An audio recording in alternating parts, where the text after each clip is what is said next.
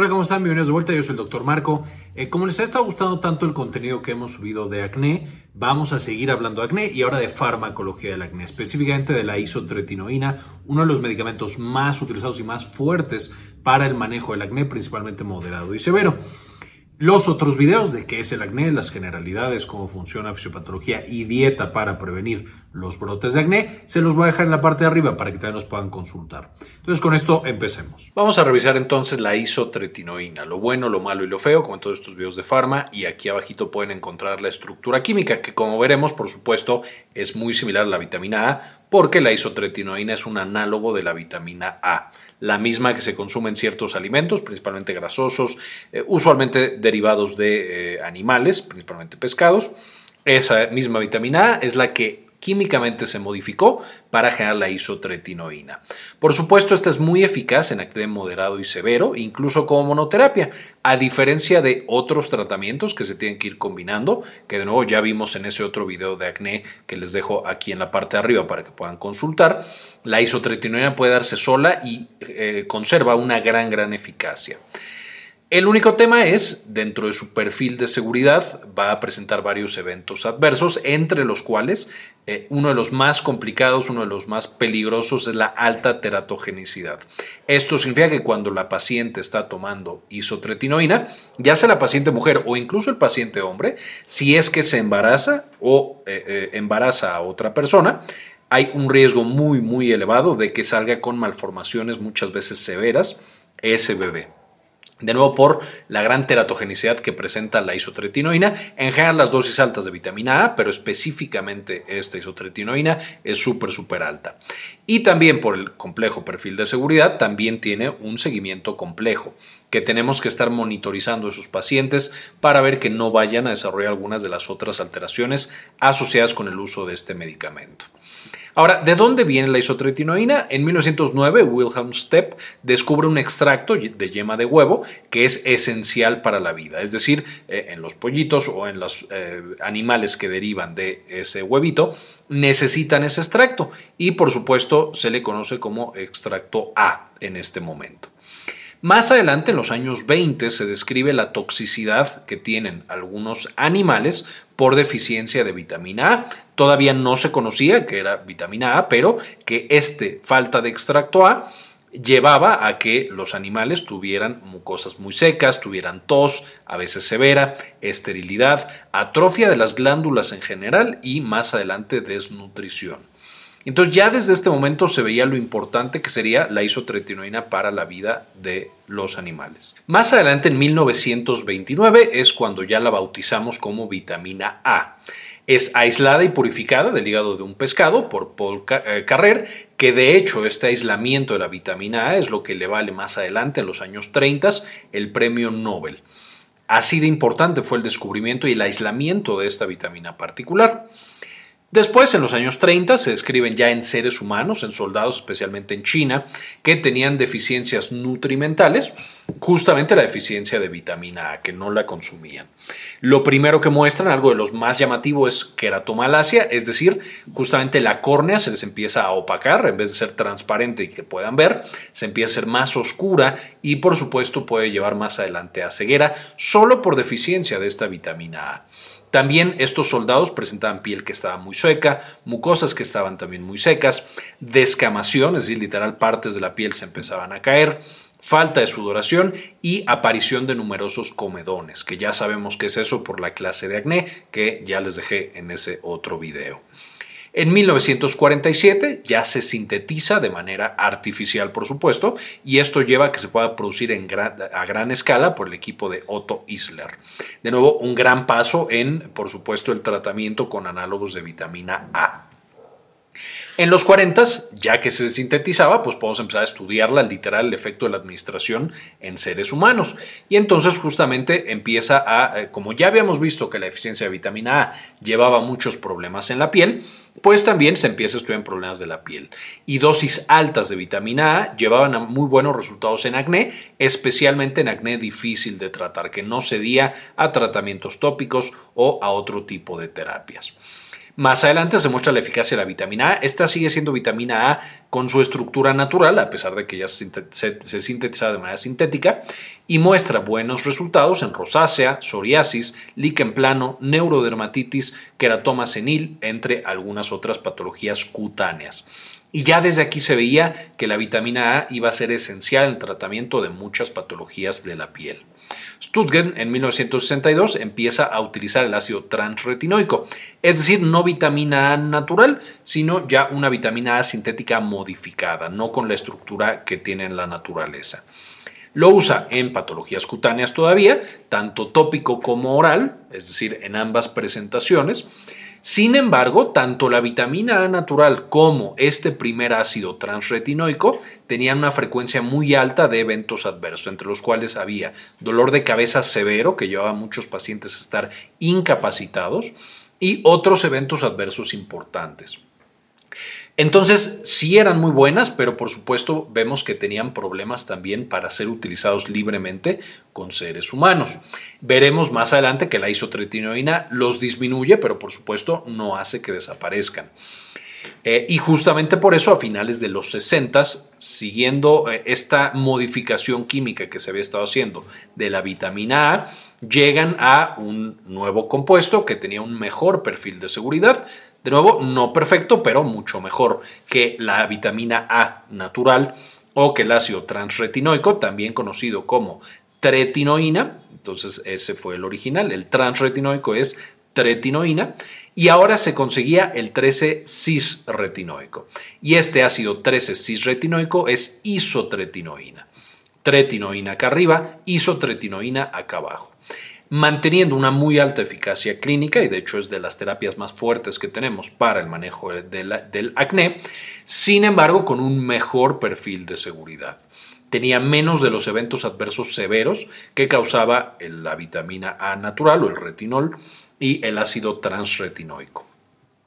Y es hasta 1982 cuando, después de, por supuesto, muchos estudios, se comercializa la isotretinoína para formas severas de acné y es hasta el momento la principal indicación que tiene. Aquí tendríamos justamente la vitamina A natural, entre comillas, el retinol, esta es su estructura química. Tenemos después la tretinoína, que fue la primera que se sintetizó, eh, que es el ácido transretinoico, y por supuesto es trans por la posición de estos grupos hidroxilos. Y finalmente tenemos la isotretinoína, que es el ácido cisretinoico, que como pueden ver tiene el hidroxilo del otro lado. Eh, no de este lado, ahora del lado izquierdo. Esta isotretinoína es de las que más se utiliza, o es más bien la, más indicada para estos acnés moderados y severos. Tenemos también tretinoína, incluso puede usar retinol en algunos componentes, en algunas eh, formulaciones.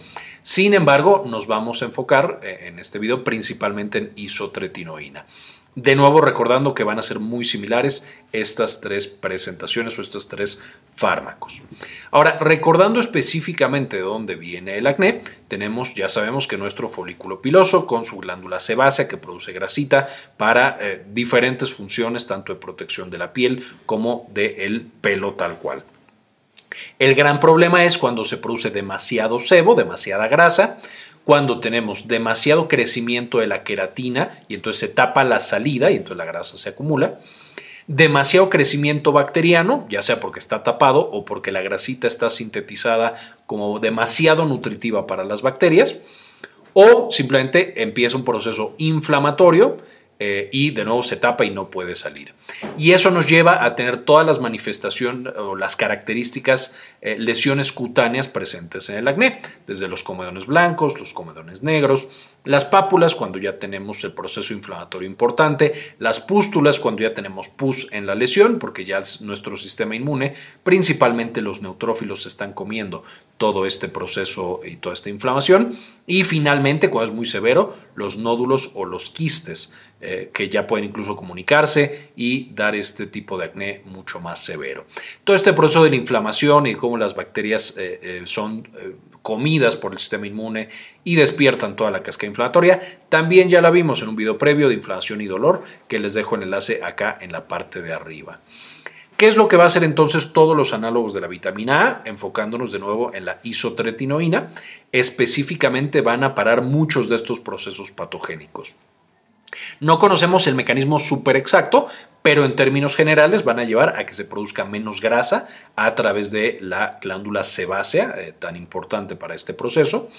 También va a eh, disminuir el crecimiento de la queratina y, y que se tapen esta parte de arriba por donde tendría que salir la grasita y también la diferenciación de ciertas de algunas de estas células hacia versiones que producen menos queratina y entonces eso también es positivo y tiene también efectos sobre un poco la parte inflamatoria, puede ser un poco antiinflamatorio y modular tanto la respuesta del sistema inmune como eh, también el crecimiento bacteriano. Entonces, básicamente la isotretinoína y los análogos de vitamina A van a modificar todos los procesos que están implicados en el acné. Es por eso que es tan efectiva eh, y que es tan eh, fuerte el efecto que tiene sobre el acné. Ahora, ¿cuáles son entonces las indicaciones? Primero que nada, la principal que está aprobada en todos lados, acné moderado a severo. Y de hecho, a diferencia de otros fármacos, como estábamos mencionando, va a poder utilizarse tanto en monoterapia, es decir, solita el uso de isotretinoína sin algún otro medicamento como antibióticos o como algún otro, pero además va a tener resultados mucho más permanentes o mucho más prolongados al menos. Entonces, de pronto con otras terapias, especialmente en acné severo, vamos a tener que dar el tratamiento y después regresa ese acné en cuanto suspendamos el tratamiento o unos meses después. La isotretinoína genera eh, eh, una un, efecto mucho más prolongado y mucho más estable a través del tiempo. Entonces, de nuevo, por eso se puede preferir en acné moderado y acné severo.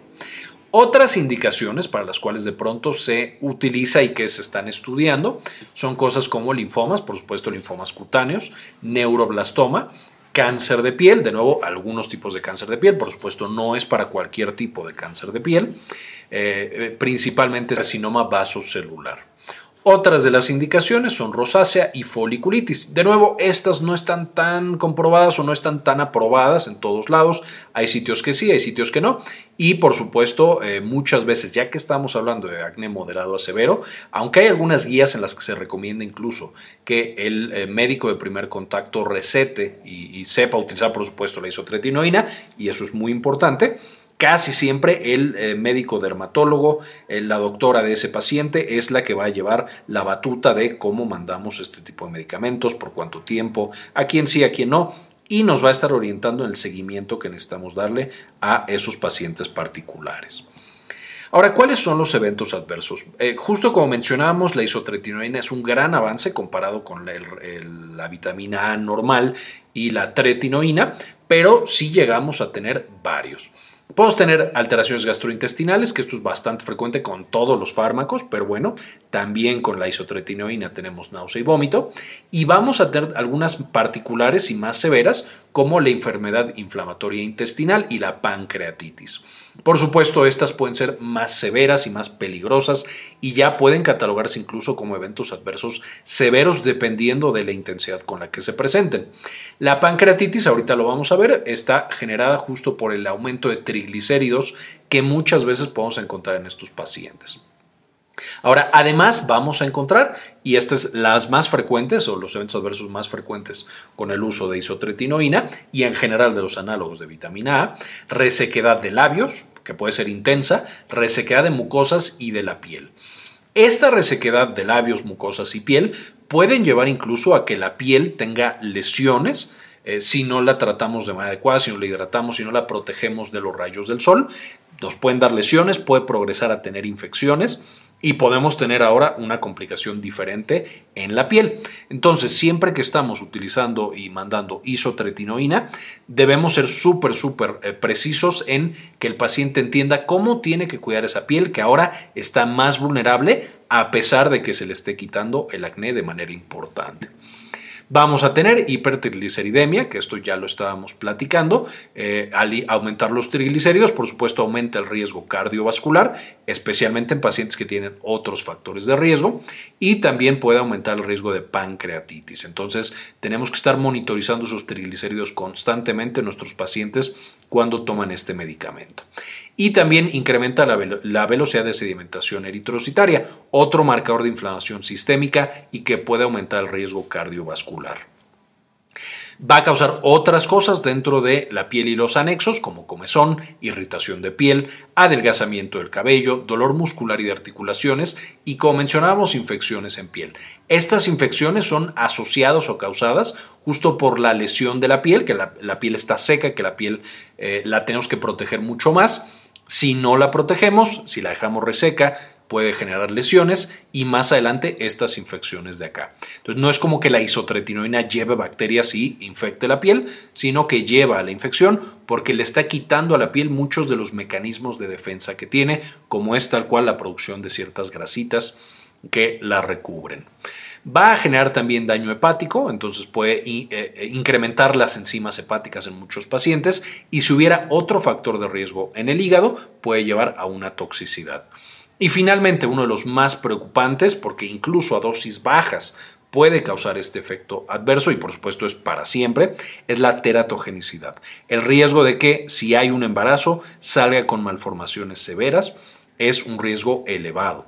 Y es por eso que mucho del plan de manejo de riesgos o el plan de protección de los pacientes es evitar un embarazo a toda costa. Antes, por supuesto, del uso de isotretinoína, pero incluso después. No se puede embarazar la paciente eh, poco tiempo después de haber suspendido el tratamiento y aplica tanto para mujeres como para hombres. Es increíblemente teratogénica en ambos. Finalmente, uno no tan frecuente, pero que sí puede llegar a aparecer, son algunos trastornos mentales, específicamente la depresión. Entonces también vamos a estar monitorizando a los pacientes que consuman la isotretinoína. ¿Con qué no debemos combinarlo? Por supuesto, con otros análogos de vitamina A, porque simplemente estamos potenciando la toxicidad. No vamos a combinarlo en términos generales con tetraciclinas, especialmente tomados estos dos medicamentos, porque pueden llevar a que se potencien los eventos adversos de ambos y lo mismo aplica para la carbamazepina, especialmente este tema hepático que puede llevar a problemas más importantes y también a problemas en la piel. Entonces, no quiero decir que estos nunca se combinen, simplemente es riesgoso combinarlos y tendría que manejarse por un profesional muy bien entrenado este tipo de combinaciones. Cuando podamos, las evitamos, si no las podemos evitar, eh, tiene que estar revisado y, eh, por supuesto, monitorizado por este tipo de médicos expertos, dermatólogos, que conocen muy bien estos medicamentos. Ahora, ¿cómo se manda? La isotretinoína, empezamos por 0.5 miligramos por kilo, eh, por kilo de peso de este paciente, cada 24 horas. Esta es la dosis de inicio con la que vamos a ir viendo cómo le va a este paciente, qué eventos adversos va a presentar y cuáles no presenta. Y si vemos que lo está aguantando, entonces incrementamos ya a la dosis de mantenimiento, que usualmente es un miligramo por kilogramo, pero puede ser incluso hasta 2 miligramos por kilogramo. Más de esto ya usualmente no se recomienda. Y como muchos de los medicamentos que son miligramo por kilogramo, va a haber una dosis estándar máxima. Es decir, si tengo un paciente que pesa 200 kilos, por inventar un peso, no le voy a estar dando 400 miligramos por kilogramo porque eso ya es extremadamente tóxico. Hay un límite de dosis que yo puedo administrar con esta isotretinoína.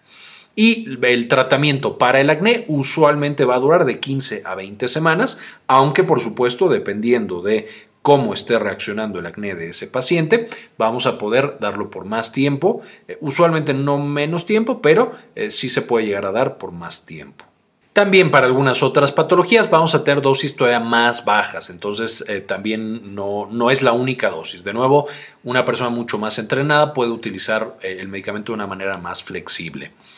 Ahora, algunos puntos finales, algunas perlas clínicas, siempre vamos a tener que monitorizar a estos pacientes, ya quedamos que vamos a medirles los triglicéridos con X periodicidad, cada dos, cada tres meses las pruebas de función hepática y por supuesto la biometría hemática para ver justamente que las células en su sangre no empiecen a bajar.